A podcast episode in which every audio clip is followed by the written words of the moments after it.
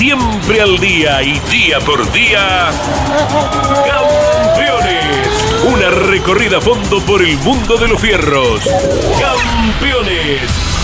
Un testimonio sin rebajes desde el taller a las pistas. Campeones. Con las noticias importantes del automovilismo nacional e internacional. Auspicia Campeones. Río Uruguay Seguros. Asegura todo lo que querés. Papier Tay, distribuidor nacional de autopartes. Shell B Power, combustible oficial de la ACTC. Básculas Magnino con peso de confianza. Postventa Chevrolet. Agenda.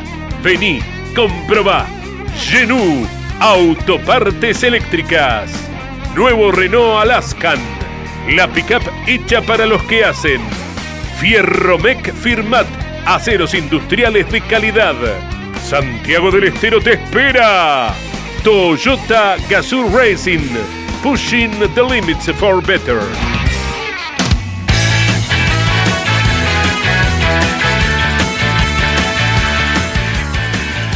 Calificada audiencia de campeones, un gusto estar en contacto con todos ustedes para desarrollar todo el automovilismo nacional e internacional, entregarle todas las noticias que se van produciendo a lo largo de los días, los cambios permanentes por este COVID-19, las alternativas que las categorías están buscando para no abandonar eh, los respectivos campeonatos que se están desarrollando en la República Argentina. Junto a Jorge Luis Leñani, Claudio Daniel, lo propio con Jorge Dominico, con Marcos Donato y Claudio Nanetti, comenzamos a desarrollar todo este automovilismo, esta propuesta que llevamos adelante de lunes a viernes los campeones.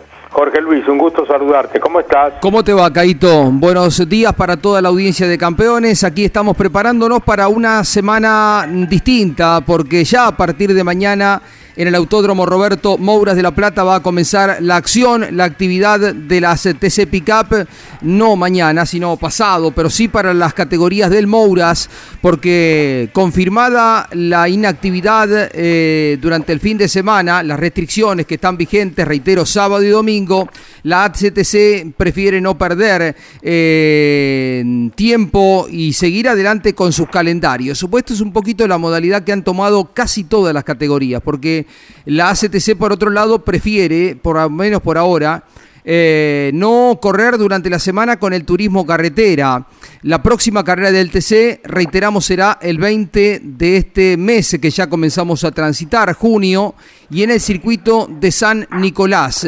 Pero atención porque el Super TC 2000, y en un ratito lo ampliamos, está eh, gestionando eh, para ver si finalmente con el autódromo, y ya había algunos compromisos eh, que tiene el autódromo de Buenos Aires con empresas que lo tienen alquilado, para ver si dentro de 8, 9 días puede estar corriendo el Super TC 2000, la postergada competencia que debía llevarse a cabo este fin de semana próximo en Paraná y que por las restricciones no se puede hacer. Reiteramos algo que ayer adelantamos durante el desarrollo de Mesa de Campeones, el Super TC 2000 estaría corriendo miércoles y jueves, reitero, la otra semana, dentro de 8 y 9 días, una nueva fecha de su campeonato en el Autódromo Oscar y Juan Galvez de Buenos Aires. En un ratito ampliamos al respecto.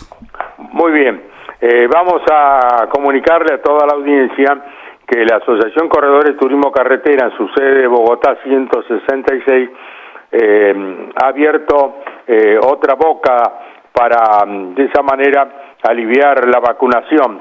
Serán 350 las posibilidades que se llevarán a cabo a través de la CTC, pero esto lo determina, por supuesto, como en cada uno de los vacunatorios, el gobierno de la ciudad de Buenos Aires. Pero este es un acto solidario, una vez más, de la Asociación Corredores Turismo de Carretera. Serán 350 personas las que tendrán la posibilidad marcado, vuelvo a repetir, por el gobierno de la ciudad de Buenos Aires para vacunarse allí en Caballito, en Bogotá, 166. Saludamos y presentamos a quienes están respaldándonos aquí, más Claudio Nanetti, vacunado ya desde el día sábado. Lo saludamos, nos alegramos. Mario Valenti también. Nanetti también. Ayer también, otra vez, doblemente. Doblemente. Están Claudio Leñani y Jorge Dominico que adelantan información y en un minuto estamos con Lonchi para hablar de las 500 millas de Indianápolis. Hola Claudio, ¿cómo estamos? ¿Cómo te va Jorge? Bien, bueno, eh, hablábamos los otros días, una vez finalizadas las 500 millas de Indianápolis, tendríamos que hacer nuevamente la encuesta, ¿no? Fórmula 1 en Mónaco o 500 millas en Indianápolis. Ahora vamos a hablar con Lonchi al respecto. ¿Cómo te va Jorge? Buen día, ¿cómo te va? ¿Bien? Hola, ¿cómo están? Un saludo para todos. Eh, bueno, en estos días, eh, en el ámbito de las dos ruedas, eh, se habló bastante porque nuevamente, cada vez que pasa este tipo de, situaciones como la de Jason Dupasquier del fin de semana, el Gran Premio de Mugello, vuelve a, tomar resonancia también la fragilidad con la que el, el piloto de moto enfrenta, ya sea en cualquier tipo de circunstancia de cross o de pista. Las carreras, todo como se ha visto, era una situación prácticamente insalvable, era exactamente el, punto débil que, tiene un piloto y riesgo que hay en pista. Vamos eh, a hablar con, realmente especialistas de la materia, pero eh, es algo que se apreció y que se sacó a la luz, ¿no? Después de lo que pasó con eh, este piloto, que terminó siendo arrollado en el lugar exacto en donde eh, era irremediable la situación, un chico de la categoría menor del Mundial. Tremendo, ¿no? Tremendo. Y es un tema que desde la FIM, desde el deporte motor, eh, cada día vuelve a, la escena cuando, como señala Jorge Dominico, aparecen estos accidentes trágicos, Caito. Uno ve de qué forma ha alcanzado el automovilismo eh, con eh, los halo y con el aeroscreen, este acrílico que se le ha incorporado a los autos de la Indy. Se vio como eh, un auto llevado por delante de una rueda. El de Daily. El de Daily, el, ya Lonchi lo va, lo va a ampliar en un ratito, pero con este aeroscreen que fuera diseñado en las instalaciones de Red Bull, pero que sirve para mejorar la seguridad de un auto de carrera que se traslada a 380 kilómetros. Pero esta situación del motociclismo vuelve a poner eh, sobre la mesa esta eh, complicación muy seria que tienen en tiempos actuales. Estamos hablando de, tiempos donde la seguridad está tan avanzada, donde los trajes los han sido muy mejorados, ¿no, Jorge? Pero que seguimos teniendo esta dificultad de que cuando se cae un piloto queda a merced de todo el parque automotor, de todos los que vienen atrás y es eh, dolorosísimo para quienes estamos en esto que no se pueda resolver esta situación.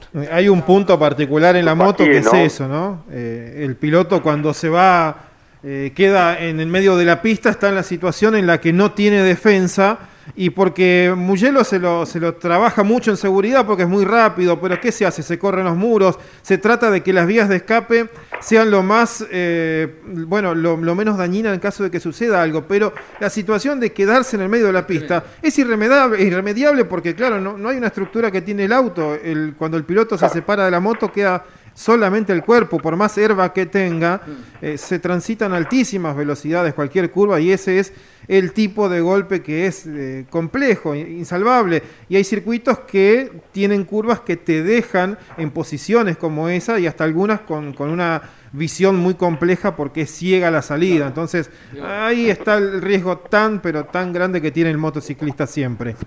Lamentamos la pérdida de esta vida de 19 años, Jenso Tupasquier, el suizo que Mugello en clasificación el sábado eh, lamentablemente encontrar a la muerte. Y alguien que también anda a los tropezones por el suelo permanentemente es Max Márquez, ese gran campeón. Pero todo eso lo vamos a desarrollar junto a quienes conocen el tema en profundidad. Ahora vamos a seguir hablando en Campeones Radio de las 500 millas de Indianápolis. Y recién hacía mención, Claudio, de eh, el plástico, Jorge, eh, que protege eh, a los pilotos eh, en, eh, en, las carreras que se llevan a cabo en los Estados Unidos de América y eso le salvó la vida al hijo de Derek Bell, Derek Dell, aquel piloto que corriera la Fórmula 1. Este chico se formó en la escuadra de Ricardo Funcos, el hijo de Derek Dell, que fuera protagonista de las 500 millas. Pero Lonchi nos va a ampliar todo esto.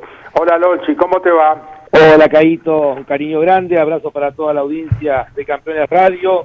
Bueno, sí, el Aeroskin, así se denomina esta cabina tipo la que utilizan los aviones de casa, normalmente con una protección importante, diferente al halo, que es lo que ha implementado la FIA eh, para la Fórmula 1 y las categorías menores, en una rueda que se soltó por haber estado mal ajustada en boxes, eh, en el momento que salía eh, nuevamente a pista Colton Herta, uno de los candidatos a ganar la carrera, y que bueno, a través de lo que es la protección y también de haber golpeado por suerte en la, en la punta del auto de Conor Daly, bueno, en definitiva le evitó un, un accidente mayor. Unas 500 millas que ratificaron una vez más, como sucede con el Dakar, que a lo que puede ser una carrera de este tipo, que ahora ha cambiado por la confiabilidad de los vehículos, que son que permiten prácticamente correr y los únicos abandonos, como apuntaba ayer Pablo Culera en Mesa de Campeones, fueron por accidentes, no ha habido problemas mecánicos, más allá de girar eh, dos horas 40 minutos eh, a 200, a 370 kilómetros por hora los vehículos. Bueno, pero la confiabilidad de los autos hace que eh, se pueda correr a fondo desde el comienzo.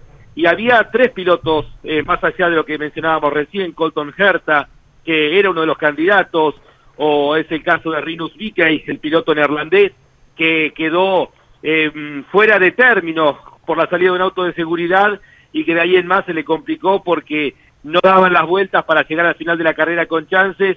Quedaron tres grandes candidatos, Helio Castroneves con sus 42, 46 años y dos jóvenes, Pato Ward, este chico mexicano que es de lo mejor que ha salido en los últimos tiempos dentro del automovilismo que se corre en Norteamérica, lo hemos visto correr en la Indy Light, en la Promada y se destacó desde un principio Patricio Ward, el chico de Monterrey, y bueno, también la presencia de Alex Palú, el español, que también muy jovencito, con sus 22 años, era uno de los protagonistas. Pero bueno, la experiencia de Elio Castro Neves, de saber manejar en qué momento superar a los competidores, en qué momento aprovechar la succión de sus rivales, hicieron que se llevara por cuarta vez las 500 millas de Indianápolis. De los cuatro pilotos que han ganado esta carrera, me refiero a El Coyote, em, eh, bueno, Alan Señor, eh, Anthony Joseph Foyt, denominado el Coyote, y Ricky Mears, eh, el que más años pasaron desde la primera victoria hasta la última es Helio Castro Neves. También esto muestra hoy la, eh, la cantidad de años que puede correr un piloto en este tipo de autos con una preparación acorde, y Helio está impecable y seguramente ya soñará con poder eh, aspirar a una quinta corona, lo que lo, lo colocaría por encima del resto de los competidores. Hemos visto una gran carrera las modificaciones aerodinámicas que ha hecho la categoría permitieron ver durante toda la carrera un pelotón de 10 autos por lo menos encerrados en menos de 5 segundos, en 4 segundos y medio. Tuvimos un final donde cuatro autos terminaron encerrados en menos de un segundo y medio. Creo que las modificaciones han servido porque las últimas carreras no habían sido tan interesantes de las 500 millas de Indianápolis y nuevamente han recuperado, con reitero, con estos cambios reglamentarios, esos pelotones compactos y esas superaciones permanentes que disfrutamos en las 500 millas de Indianápolis. Lonchi, en la nota que ayer recordábamos que, se, que hicimos para Mesa de Campeones hace un año en tiempos de pandemia con el ganador Helio Castro Neves, en algún momento puntualizaba esto de que la carrera de las 500 millas de Indianápolis es como una maratón y acentuaba eso, como que hay que venir en el grupo de los 4, 5, 6, no perder el hilo de la punta pero está en eh, tener reservado un poquitito más para el momento adecuado y así se lo vio correr porque él eh, retoma la primera posición cuando estaban entrando a las dos últimas vueltas. Por momentos puede parecer que es demasiado tiempo como para volver a perder la posición, pero también tenían la información de que había un grupo de rezagados que lo podía llegar a favorecer y ayer lo analizábamos con Agustín Canapino, eh, con Facundo Arduzo eh, el Pato Silva, Pablo, eh, Andrés, eh, que fue determinante ¿no? para llevarlo, para generarle ese, ese lugar de aire para avanzar rápido y quedarse con la victoria. Pero también en este aspecto, este tipo de categorías y esta carrera en particular permite que el piloto que piensa un poquito mejor la carrera se pueda llevar el premio mayor, ¿no? Que es la victoria. Es así, vos fíjate que se da en este ah, tipo de carreras y se da también en el Dakar, ¿no? No es casualidad lo de Peter Hansel. Y esto de venir del pelotón que lo marcaba Jorge Luis y que no y quedar dentro o fuera del corte, porque uno puede tener programada la carrera, pero en determinado momento aparece un accidente, un auto, un pace car, un auto de seguridad, y ahí cambian las estrategias. Algunos apuestan a ingresar a boxes y, y cargar combustible y cambiar los neumáticos y quedan desfasados en la cantidad de vueltas, que puede ser para bien o para mal. En el caso, decíamos recién, de Rinus Vickey, el chico de los Países Bajos, venía dentro de ese pelotón. Ingresaron a boxes y quedó a destiempo, porque en realidad ingresaron antes que salió un pace car y esa, esa diferencia de vuelta no le permitió llegar al final de la carrera y tuvo que ingresar a cambiar a cargar combustible.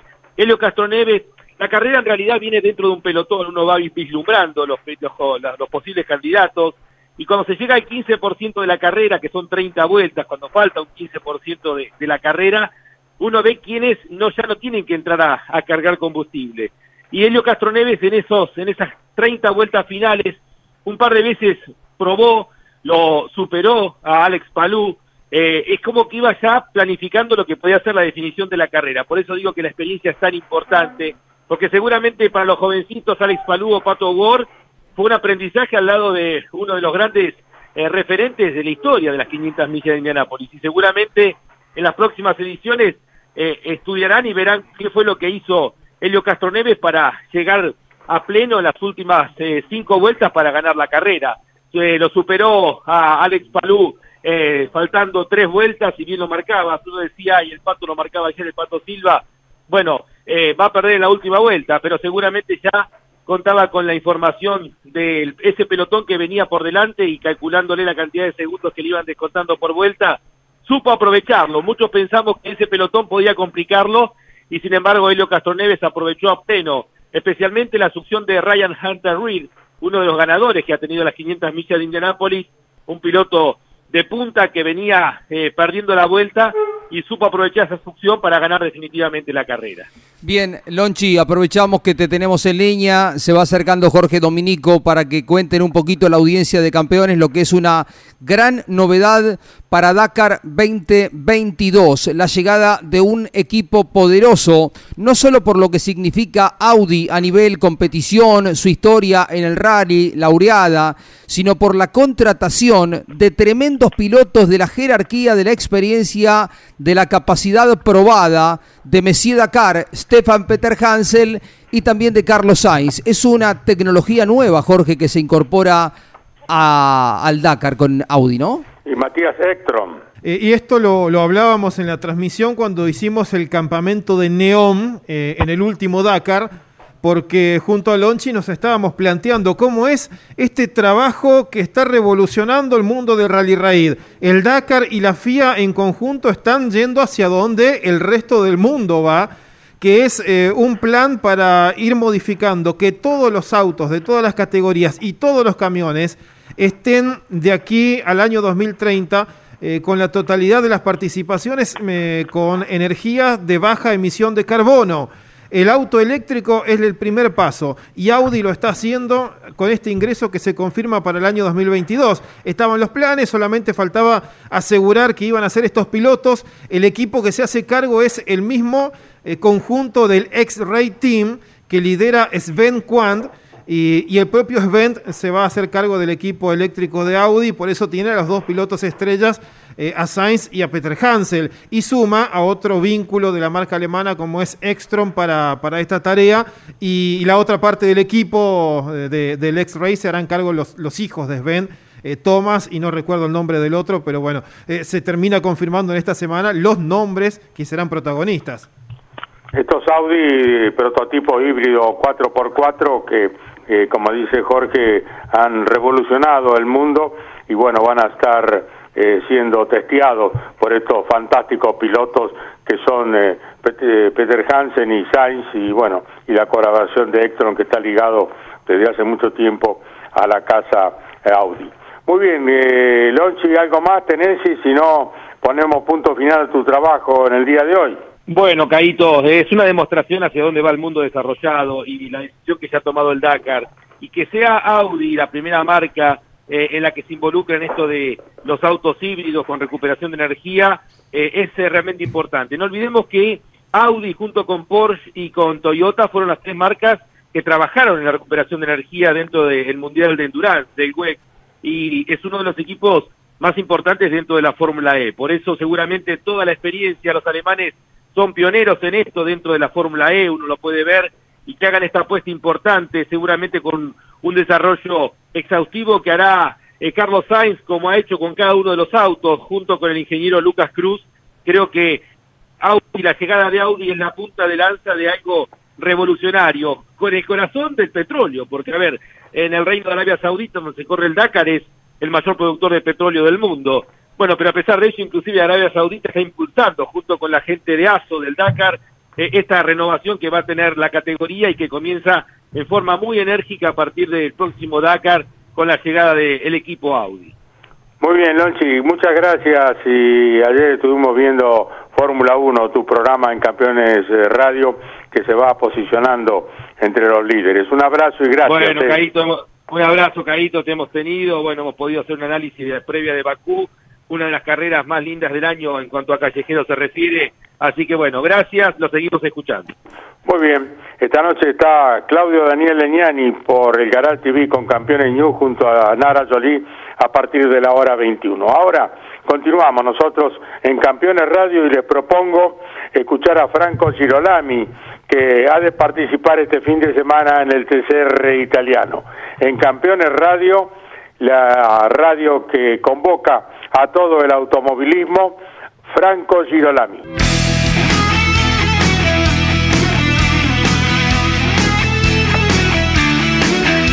Hola, buenas tardes para todos. Eh, bueno, quería contarles que, este próximo fin de semana voy a estar compitiendo dentro del TCR italiano junto al MM Motorsport, arriba de un Honda Civic, mismo auto que corre en el europeo, no el mismo auto, sino la misma marca, este, con diferente equipo, así que nada, muy, muy contento, agradecido a todo el equipo por, esta oportunidad.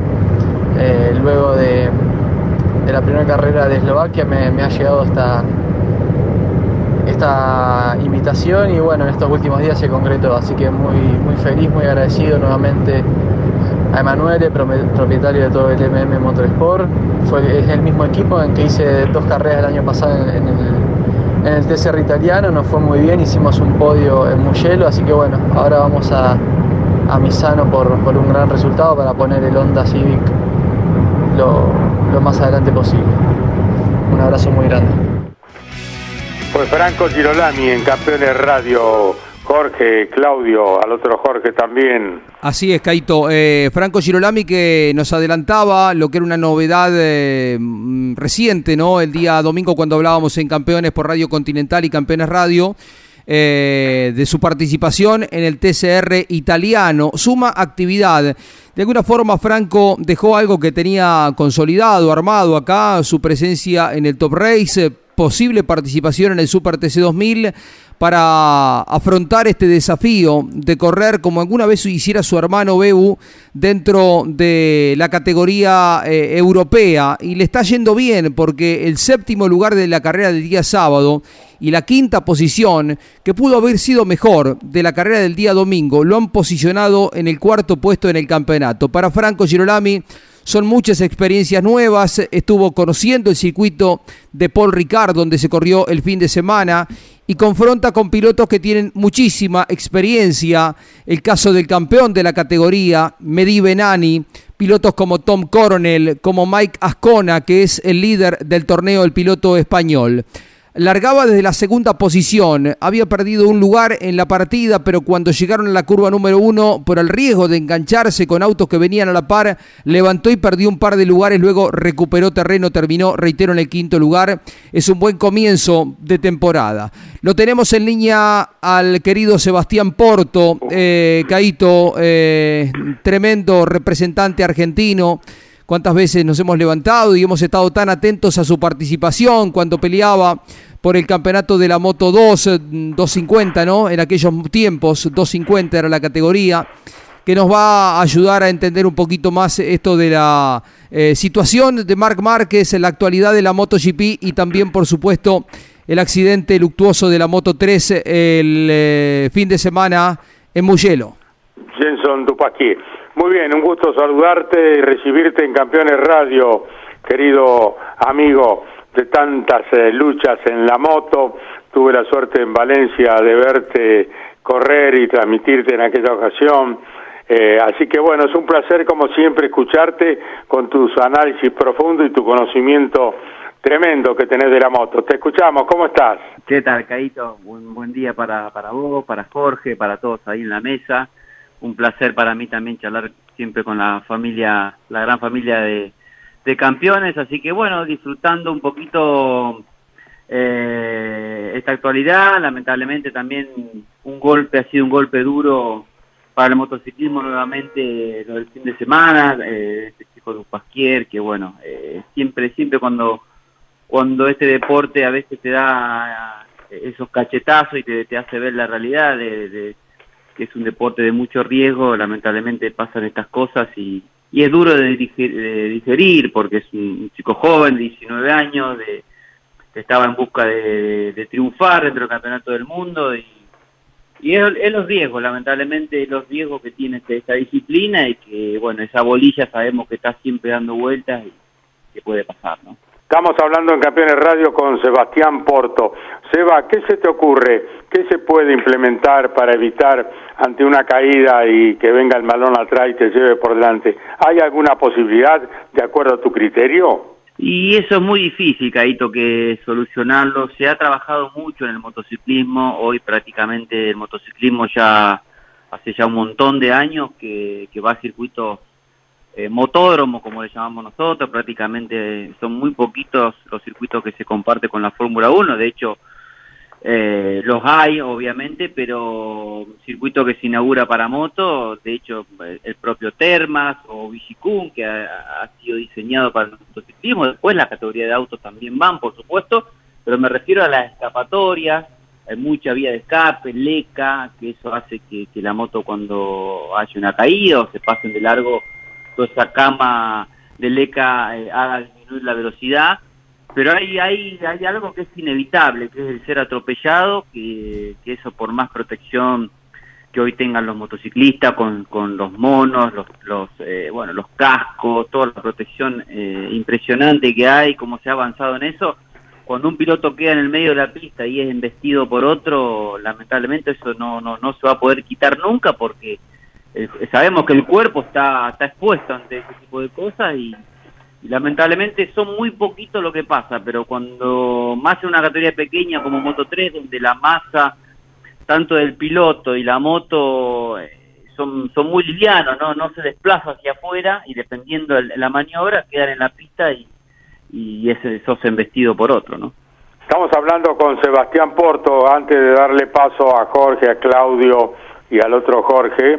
Eh, le doy la bienvenida en Campeones Radio con Motolay los jueves a las 14 horas.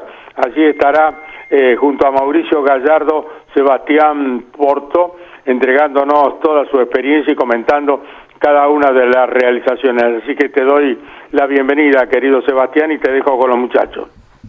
Gracias, gracias, Caito. Para nosotros va a ser un placer enorme estar con Damon, eh, charlando de lo que nos gusta, lo que nos apasiona el motociclismo ha crecido muchísimo y bueno, hay mucho, mucho para hablar de lo internacional principalmente y todo lo que acontece acá con, con nuestro motociclismo sudamericano. Bueno, eh, ¿cómo, te va, Seba? Eh, Jorge te habla. Eh, estamos acá con Claudio y que tenía la, la, intención de que se sumen. La moto tiene un lugar importante hay un grupo de aficionados eh, que sigue muy de cerca, que es apasionado particularmente de esa disciplina, así que es muy lindo poder sumarlos a la grilla, ¿no, eh, Claudio? Así es, era la categoría que nos faltaba. Teníamos programas especializados de Fórmula 1, eh, con los informes de Fernando Tornelo, telemétrico con Adrián Puente, Lonchi, los lunes a las 5 de la tarde con Fórmula 1.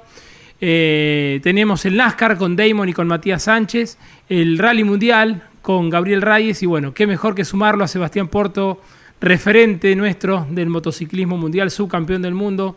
Así que va a ser un gusto, Seba, que te sumes a la programación, a la grilla de Campeones Radio desde este jueves a las 2 de la tarde con Motor Live. Gracias a vos, Claudio, por, por, por llamarme y poder sumarme a este, a este proyecto. Eh, lo mismo para Jorge. Eh, así que como, como dije recién, vamos a charlar un montón de cosas. El motociclismo sí ocupa un lugar importante eh, en el mundo y, en nosotros también, en Argentina, porque de hecho tenemos el motociclismo, el Superbike mundial en nuestro país, eventos mundiales que llegan a la Argentina, así que ha crecido muchísimo y será un placer, como siempre, poder dejar después de cada fecha todo lo, que pasa en pista y así que lo vamos a disfrutar mucho. ¿Qué nos podés adelantar del programa que se va a emitir dentro de dos días, Seba? Mira, mañana lo vamos a estar eh, haciendo con Damon, así que vamos a, bueno, hoy a la tarde a, ponernos un poco de acuerdo para ver los temas. Obviamente, al, ser un fin de semana especial, un poco se va a centrar en, lo que pasó en este accidente, que, fue un poco lo que se habló en el mundo. Y después la actualidad de lo que pasa en MotoGP, eh, qué pasa con Márquez, eh, bueno, los fuertes que está Cuartararo, en este arranque de campeonato y, también lo que pasa en el Superbike, ¿no? Que, es nuestra categoría, lo que estamos cada fin de semana que, hay fecha ahí con, siguiendo la categoría del Superbike Mundial, así que hay, hay mucho para hablar y va a estar realmente muy interesante. Eh, te pido un adelanto de Marc Márquez, eh, Seba, porque en el motociclismo, a diferencia del automovilismo, el riesgo está mucho más cercano eh, y esta situación de estar en inferioridad física, que suele pasar a los motociclistas porque cada vez que te caes eh, alguna consecuencia hay. Y si no es en el físico, está también en la confianza, ¿no? Porque hay que tener mucha confianza, mucha agalla, mucha autoestima muy alta como para abordar semejantes curbones a tantísima velocidad a centímetros del piso. Eh, ¿Cómo influye en la cabeza de un motociclista, le pregunto a alguien que estuvo en la elite, como Sebastián Porto, eh, perder confianza, caerse, como le volvió a pasar a, Marc Márquez el fin de semana? Sí, sí, diste en un, en un tema eh, muy importante, digamos, el hecho de, la parte mental, la parte de la confianza de un piloto es todo, porque más allá del medio que uno tenga en ese momento, eh, el hecho de, sentirte cómodo, de ir rápido, de, la confianza que genera llevar una moto al límite, es muy finito, digamos, el hecho de caerte a, quedarte arriba de la moto. Entonces, abordar permanentemente ese límite eh, es, es el, que me, el que más controla esa situación, seguramente el que más saca provecho. Y bueno, sabemos que Márquez, en el caso de Marc, siempre va mucho más allá del límite pero toda esa sabiduría que él tiene, esa capacidad para controlar la moto, eh, de momento no la está logrando. Seguramente puede, puede que tenga que ver lo físico, sin duda el brazo derecho para un motociclista es muy importante, eh, porque digamos, vos haces todo con el brazo derecho, no solo tener la moto, sino acelerar, frenar, es el brazo que más sufre. Entonces, si hubiese sido el izquierdo, seguramente hoy estaría ya recuperado al 100% porque no, lo utilizás tanto. Entonces, bueno, eh, son... Qué dato, ¿eh? Mm. Es claro, entonces son situaciones eh, que tendrá que ir resolviendo y se está golpeando mucho, es lo que nos preocupa un poco a todos, porque obviamente busca el límite, si se cae es porque busca el límite, pero no está, no está encontrando esa fluidez y esa rapidez que tenía antes en esa misma situación. Jorge Dominico, también conocedor del motociclismo, se suma a la charla con Sebastián Porto aquí en Campeones Radio a las 12.34 del mediodía. Se había dicho, Sebastián, buenas tardes, que bueno, Mugello es particularmente exigente para el físico y que Marc eh, lo iba a sufrir. Hasta el equipo, en algún momento Puig llegó a decir que si hacía falta detenerse lo iban a hacer. Pero ¿cómo ves lo, lo, que viene en el calendario para él en cuanto a lo físico y, y cuál es la, la, cualidad que hace que Mugello sea tan difícil para el piloto? Sí, Mugello es una pista muy demandante eh, porque tiene muchas subidas, bajadas, muchos, muchos puntos ciegos eh, y, y, tenés curbones como eh, los dos derechas, las dos arrabiatas que son muy, muy difíciles, donde la fuerza G y sobre todo lo que hablábamos recién, la parte de los brazos hay que hacer mucho más en una MotoGP con la potencia que tiene, es muy demandante. Eh, entonces, bueno, yo, yo creo que radica un poco ahí el tema, ¿no? De que no, si bien exige el límite porque se está cayendo, pero no está, no está logrando revertir la situación, la onda tampoco está en su mejor momento porque ninguno está, está adelante. Eh, así que bueno, veremos, estamos todos pendientes del día a día de lo que haga Marc eh, el tema que al caer y a golpearse fuerte se puede volver a lastimar y si se lastima ese mismo lugar, ya lamentablemente me parece que, va a tener que dar un paso al costado, ¿no? Así que ojalá, esperemos lo mejor de, Mar Marque en esta recuperación y no me cabe duda que, va a volver a ser el mismo de antes. Bueno, Sebastián, eh, muy importante todo lo que nos has adelantado y a partir del jueves 14 junto a Mauricio Gallardo estaremos escuchándote y saboreando todos los análisis del motociclismo nacional e internacional. Los jueves a las 14 en Campeones Radio, Sebastián Porto con Mauricio Gallardo. Eh, un abrazo grande al querido Emilio, Sebastián, eh, querido, dale un abrazo grande a Mocasín de Plomo y a toda la mm. familia. Te mando un abrazo y mucha suerte eh, para el jueves ya en el programa inaugural del motociclismo en Campeones eh, Radio. ¿eh? Gracias, Caito, gracias a toda la familia Leñani eh, por el llamado, por sumarnos a, a, trabajar con ustedes. Va a ser un, lindo desafío para nosotros, así que serán dados los saludos para Emilio. Hoy a la tarde nos vemos casi todos los días, así que un fuerte abrazo para, para todos y compartimos todo esto lindo del motociclismo. Cariño grande.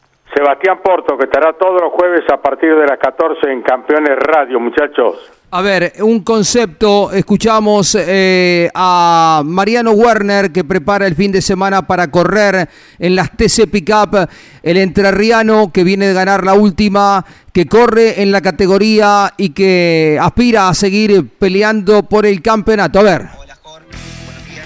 Sí, sí, ya tengo todo previsto para salir mañana antes del mediodía y bueno, por supuesto que eh, si bien la última carrera de TCPK fue hace un tiempo, eh, fuimos los últimos ganadores junto a, todo el equipo, a todo el Toyota Gazoo Racing y al equipo de Marco Jacos, así que bueno, eh, con la ilusión de poder funcionar bien, se suspendió hace algunos días, la CTC ha trabajado mucho para, para que sigamos en actividad, tanto los, bueno, los pilotos, los equipos y poder seguir subsistiendo en una situación compleja para, para todos. Así que bueno, vamos a estar corriendo el día jueves y viernes y, bueno, por supuesto que eh, con mucho optimismo y, con las ganas de, poder funcionar bien en una camioneta que, que la he sentido a gusto en las últimas dos carreras. Bueno, la primera veníamos ganando y una pequeña falla nos privó de eso, igualmente sumamos buena cantidad de puntos y en la última tuvimos la oportunidad de ganar, así que eh, viene siendo un gran año y, bueno, por supuesto que veo una categoría que está muy competitiva, muy difícil, con 30 camionetas que llegan en esta oportunidad, así que bueno, por supuesto que nos obliga a estar mejor en todos los detalles. Fue la palabra de Mariano Werner, piloto del Toyota Gazoo Racing en la pickup, que estará el fin de semana. Campeones Radio estará transmitiendo en forma ininterrumpida todo cuanto suceda en el Moura. Entregamos los horarios, muchachos, de Campeones Radio para que todos los aficionados no se pierdan detalle de lo que sucederá en esta programación de la CTC en el Moura de la Plata para esta semana.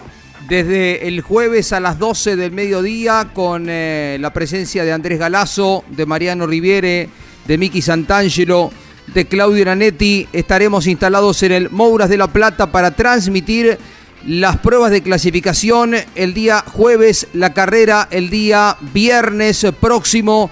Así estará Campeones por Campeones Radio con la actividad del deporte motor que se ha visto modificada a partir de que no se puede correr el fin de semana, siguen las restricciones para sábado y domingo por lo que se adelanta. A partir de mañana con entrenamientos y ya jueves y viernes clasificación y carreras. Exactamente. A las, a las 12 del mediodía comenzamos con campeones, a las 13 nos sumamos con Osvaldo Tarafa. Y luego va a estar el programa a las 14 horas Moto Live con Sebastián Porto y Mauricio Gallardo. Y el viernes, el mismo cronograma, a las 12 comenzamos con Campeones Radio. Eh, con campeones a las 13 Osvaldo Tarafa. Luego vendrá a las 16.30 el programa de la Fórmula 3, eh, eh Fórmula 3 Metropolitana y a las 15 estará el programa de Telemétrico. Bueno, lo vamos a sumar a Andrés Galazo a la charla, Caito. Eh, yo sabía del fanatismo del técnico de la selección argentina, Lionel Scaloni, por el automovilismo. Es más, en alguna oportunidad estuvimos con el tío de él y con el papá compartiendo un asado hace una muy buena cantidad de años, muchos años. Él estaba jugando en España y había venido por un tiempo aquí a la Argentina y estuvimos, creo que fue en Rafaela. Pero bueno, hay interesantes declaraciones. Eh, dice que es fanático de Ford, hincha de Mariano Werner. ¿Querés escuchar? En la web de campeones hay varias de ellas. Estuvo hablando a propósito de su pasión por el automovilismo y por el turismo carretera con los colegas del diario Olé, Caito. Sí, efectivamente, fanático del automovilismo, el técnico de la selección argentina Scaloni. Bueno, hay varios tuercas allí dentro de la gente que trabaja eh, en la selección y los mismos jugadores, ¿no es cierto? Hay muchos que son muy tuercas, pero Scaloni particularmente porque desde chico su padre y su tío lo llevaban a ver carreras. Cuenta él de que, bueno, ha dormido con heladas, eh, que se ha enfriado, eh, que te entrenaba y jugando en la reserva de Newell's y de inmediato irse a Santa Teresita, hacer ocho o nueve horas de auto y retornar después de la carrera para de esa manera poder entrenar en el club al día siguiente. Es un fanático, hincha de Ford, hincha de el gurí Omar Martínez, hincha de Mariano Werner en la actualidad, eh, admirador de Johnny de Benedictis, del Pincho Castellano y de todas las figuras de aquella época en el cual Scaloni participaba como espectador de las competencias que se llevaban a cabo para la categoría turismo carretera, de la cual él dice ser fanático, muchachos. Galazo, ¿cómo te va, Andy? Eh, él es de Pujato, ¿no? De la provincia de Santa Fe. Exacto. Es de Pujato y recuerdo haber comido un buen asado con él. Creo que era Rafaela, hace muchos años, ¿no? Eh, bueno, y declaraba a la gente del diario Olé eh, que es fierrero de toda la vida. Mi época era la del Ford de Lalo Ramos, del Gurí Martínez, siempre apoyando a ellos. Era muy fanático de verdad, dice. De hecho, si me preguntás algo de los motores de la época, yo explicaba bien lo que eran. El Ford tenía el caño de escape a la derecha y el Chevrolet a la izquierda. Reconocía mucho de todo esto. Siempre me gustó. Quien eh, ahora, cuando no tiene actividad con la selección, está viviendo en Palma de Mallorca. Andy, ¿cómo estamos? Jorge Luis, Caito, eh, buenas tardes para todos. ¿Podemos agregar algún dato más acerca del técnico de la selección? Esa carrera, Jorge, en la cual compartimos una vaquillona con cuero fue el 9 de julio. Ah, 9 de julio. Y vos sabés, sí, no me acuerdo quién fue la, gente benefactora que nos invitó a comer, algo que no nos desagrada nunca, ¿no? A los integrantes del equipo. Y coincidimos con Lionel Scaloni. Y me acuerdo de una anécdota, mientras nosotros comíamos opíparamente, él lo hacía con cierta culpa porque jugaba en La Coruña en ese momento. Allí en La Coruña estuvo entre el año 98 y 2006. Ahí podemos dar una pauta de en qué momento fue la carrera el 9 de julio. Y porque le, preguntamos el motivo y dijo, no, porque vengo con un régimen estricto. Si en La Coruña me ven que estoy comiendo esto, lo, iban a reprender seriamente. Se estaba tomando una licencia, ¿no? Esto ya prescripto, fue de sus épocas de jugador en vigencia de ser campeón mundial sub-20, ¿no? En Malasia 97, recordar ese gol hermoso a Brasil con poco ángulo cuando Argentina le gana 2 a 0 a Brasil en la semifinal. Y bueno, compartimos ahí hablando de, fútbol también mucho en esa carrera, Jorge Luis, de 9 de julio, ¿no? Le preguntamos a... Uno se acuerda siempre... Sí. Sí, Andy. Sí, sí, sí, Jorge. No, no, con, redondear. Mm. Le preguntabas siempre la anécdota del tema de la alimentación y le preguntamos lo mismo más adelante a Mariano Pernía, cuando todavía era jugador y acudía a los autódromos eh, cuando podía con, con Leonel, y él nos decía que a diferencia de ello, lo único que le pedían para volver a, España era que lo eh, regresara con el mismo peso con el que se fue. Vos fíjate los métodos ¿no? de cada preparador físico, cada médico del club que, que, fuere, ¿no, Jorge? Le preguntamos a Mariano Werner si sabía de esto, porque él dijo, eh, le dijo a la gente de Olé, a los colegas del diario Olé, que es hincha de Werner. A ver qué decía Mariano.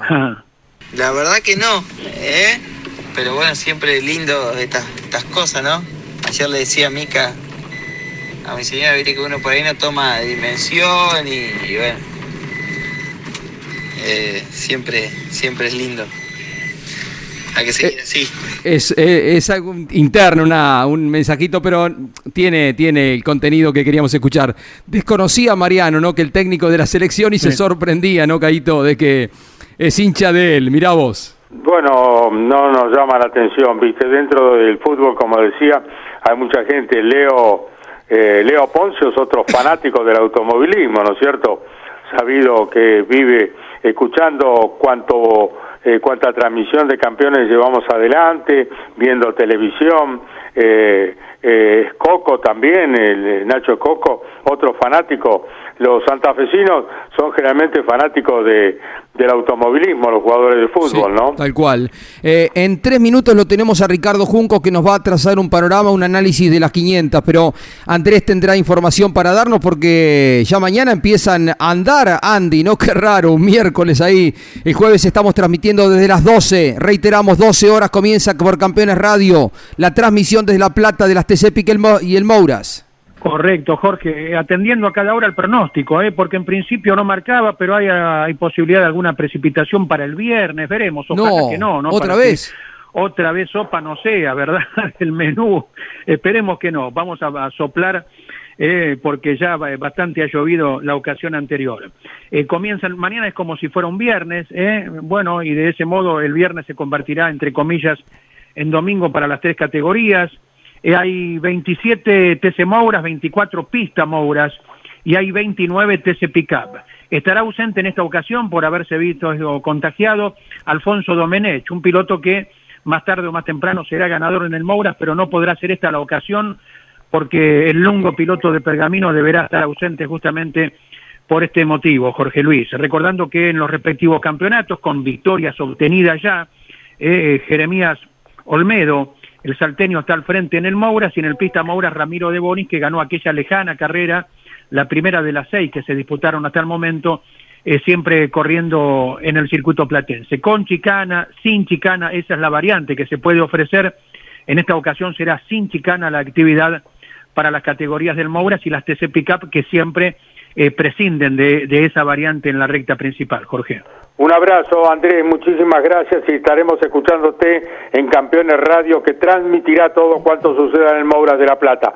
Chao Andrés, hasta luego, me voy a los Estados Unidos de América, más precisamente a Indianápolis, donde está el exitoso constructor preparador argentino Ricardo Junco, a quien le saludamos aquí en Campeones Radio. Un gusto estar contigo, Ricardo. ¿Qué tal, Chadito? ¿Cómo están todos? ¿Cómo está la gente? Acá descansando después de las 500 millas, va descansando entre comillas, este, pero bueno, muy lindo como siempre volver a, estar en este caso como espectador en la carrera que fue increíble, con público ya, gracias a Dios, creo que se vio bastante, bastante gente, mucho más de lo que imaginábamos, así que la verdad que, que eso creo que es lo más rescatable también, dentro de todo, volver a la normalidad o empezar a volver a la normalidad después de este de este año tremendo que estamos viviendo con la pandemia creo que es importante y, sobre todo la parte anímica para todos, ¿no? Así que, así que bueno, contento, Cadito, acá estamos en Indianápolis y ahora concentrándonos en nuestros programas de, de Road to Indy como siempre.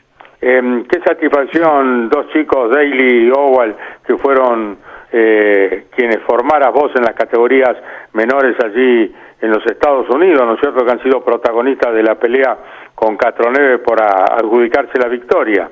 Sí, la verdad que sí. En un momento cuando venía Rinus VK, que fue el último que tuvimos, campeón de Promada y de, de Indy Light, peleamos el campeonato. En un momento venía él con Conor Daly, el holandés VK con Conor Daly peleándose primero y segundo durante no sé cuántas vueltas.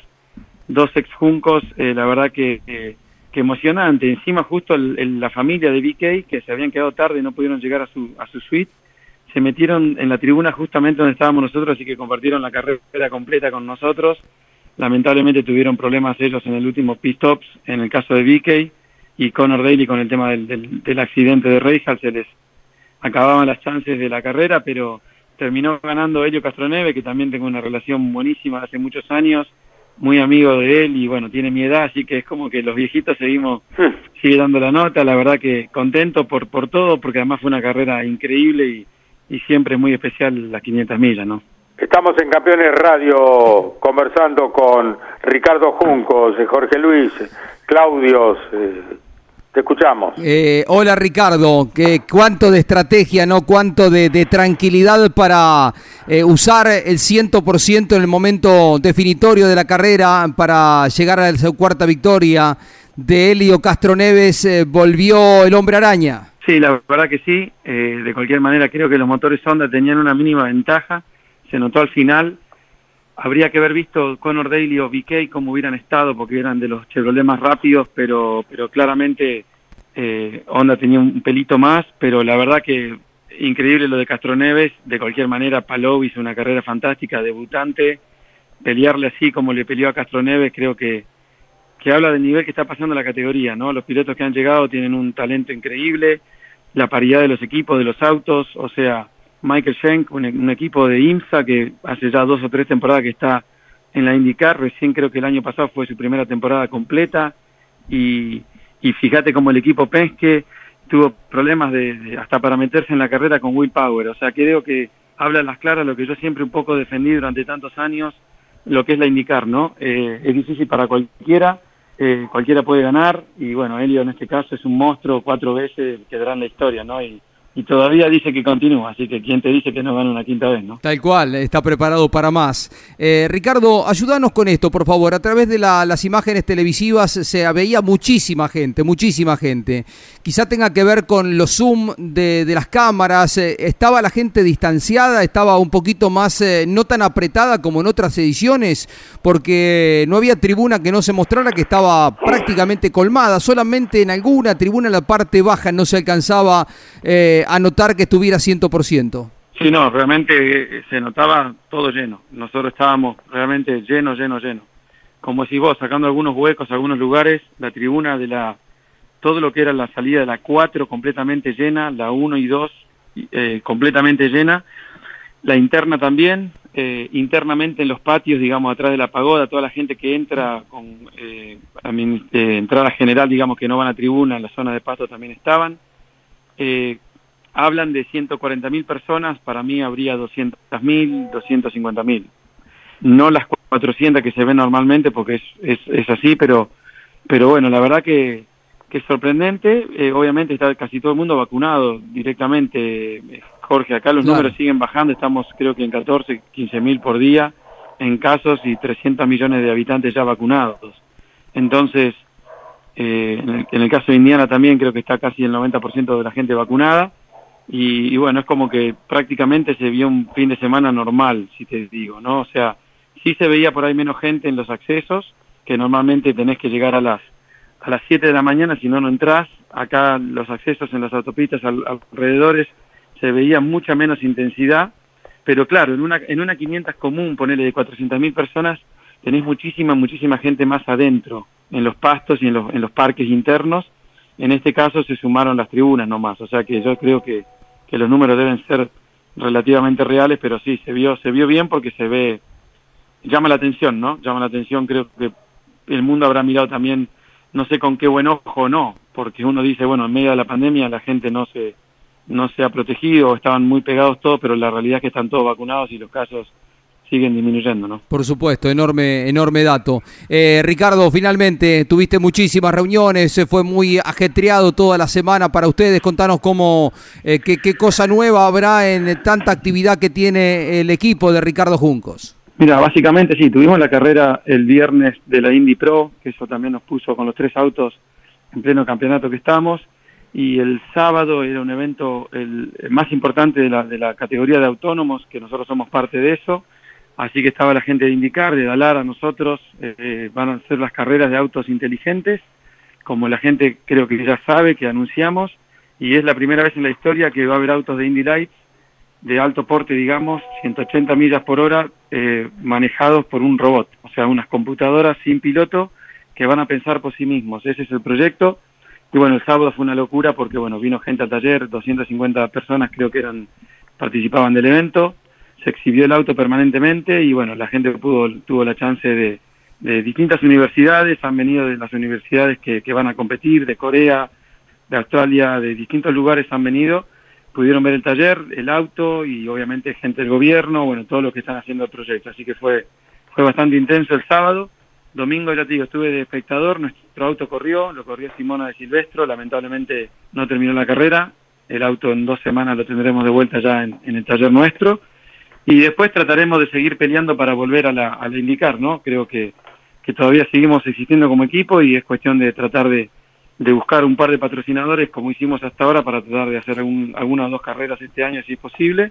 Esa es la, la idea y bueno, concentrarnos en el Road to Indy con el equipo de Indy Lights y la Indy Pro que, que continuamos, ¿no? ¿Cómo, la última, Ricardo, ¿cómo es eh, esta situación? ¿Vos alquilaste el auto para que lo utilizara Silvana de Silvestro? Alquilamos el auto y todo el equipamiento de los pits al equipo este nuevo, eh, con soporte también de la categoría, creo, y básicamente ese fue el, acuerdo, fue esta carrera, el auto estaba prácticamente terminado, le faltaba lo que era el, update del, del Aeroscreen en su momento, que ya se puso, y bueno, básicamente lo alquilamos eh, a mitad del año pasado, ya teníamos el acuerdo hecho, ante la incertidumbre del coronavirus y la pandemia, sin saber realmente qué futuro íbamos a tener, decidí alquilarlo.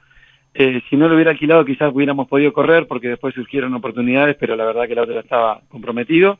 Así que nada, ya, ya está, ahora volvemos a la normalidad si se quiere tengamos el auto de vuelta y bueno, voy a trabajar mucho para tratar de volver a la indicar lo antes posible. Simona de Silvestro es una pilota suiza, ¿no? Que ha corrido ya varias competencias, cerca de 50, 60 carreras en la IndyCar Series, ¿no? Sí, un piloto la verdad que muy buena, ella ya había venido de la Toyota Atlantic, corría acá en Estados Unidos, casi sale campeona, eh, la verdad que de las mujeres que yo he visto correr, quizá una de las mejores lejos, eh, pero bueno, una chica que nunca tuvo el dinero necesario propio, siempre ha, llegado donde llegó a través de gente que confió en ella, patrocinadores, y ha tenido muy buenos resultados parciales. Entonces, obviamente las 500 millas eh, no es fácil, el auto seguramente no no rendía, yo sé que Penske le dio una mano como equipo, entonces tenían todo lo que eran los etapas, pero cuando vos ves que Will Power casi se queda fuera también de la carrera, estaban todos bastante complicados. Y bueno, como te decía hoy, eso es lo que tiene las 500 millas, nunca se sabe lo que puede pasar. ¿no? Ricardo Junco por participar de Campeones Radio, lo mejor, un fuerte abrazo de todo el equipo. Bueno, Cadito, Jorge, un abrazo grande para todos ustedes y un saludo a todos los oyentes. Ricardo Junco desde Indianápolis, Estados Unidos de América en Campeones Radio, Jorge Luis. Nos estamos despidiendo, Cadito, simplemente este fin de semana en el Infierno Verde, en Nürburgring corre el WTCC, arranca el campeonato, el WTCR, así se llama ahora, antes en la época de Pechito era el WTCC. Corren representando a la Argentina con onda Esteban Guerrieri y el Bebu Girolami que también va a participar en las 24 horas de Nürburgring y va un uruguayo. Atención, seguimos de cerca la participación de Santi Urrutia a quien mañana vamos a escuchar aquí en Campeones Radio. Tres eh, sudamericanos, tres del Río de la Plata que estarán corriendo el campeonato mundial a partir del fin de semana en Nürburgring arrancan. Así como se supo lo de Audi de cara al Dakar, novedades de un argentino que vamos a estar revelando esta tarde en campeones.com.ar. Eh, Orly Terranova va a estar probando con otra escuadra, la del inglés David Richards en la Baja España y posiblemente se cambie para ser compañero de equipo de Sebastián Lev en el próximo Dakar. A las 21 está Claudio Leñani con Nara Jolie llevando adelante Campeones News por el garaje. Chau, Caito. Chau, campeones. Auspicio Campeones. Río Uruguay Seguros. Asegura todo lo que querés. Tay, distribuidor nacional de autopartes. Shell V-Power, combustible oficial de la ACTC. Básculas Magnino con peso de confianza. Postventa Chevrolet. Agenda. Vení, comprobá. Genú, autopartes eléctricas. Nuevo Renault Alaskan. La pickup hecha para los que hacen. Fierromec Firmat Aceros industriales de calidad. Santiago del Estero te espera. Toyota Gazoo Racing. Pushing the limits for better. Lo que necesitabas saber lo escuchaste en Campeones. Ahora seguí en Campeones Radio. Porque las noticias no paran. Campeones Radio. 24 horas de música y automovilismo.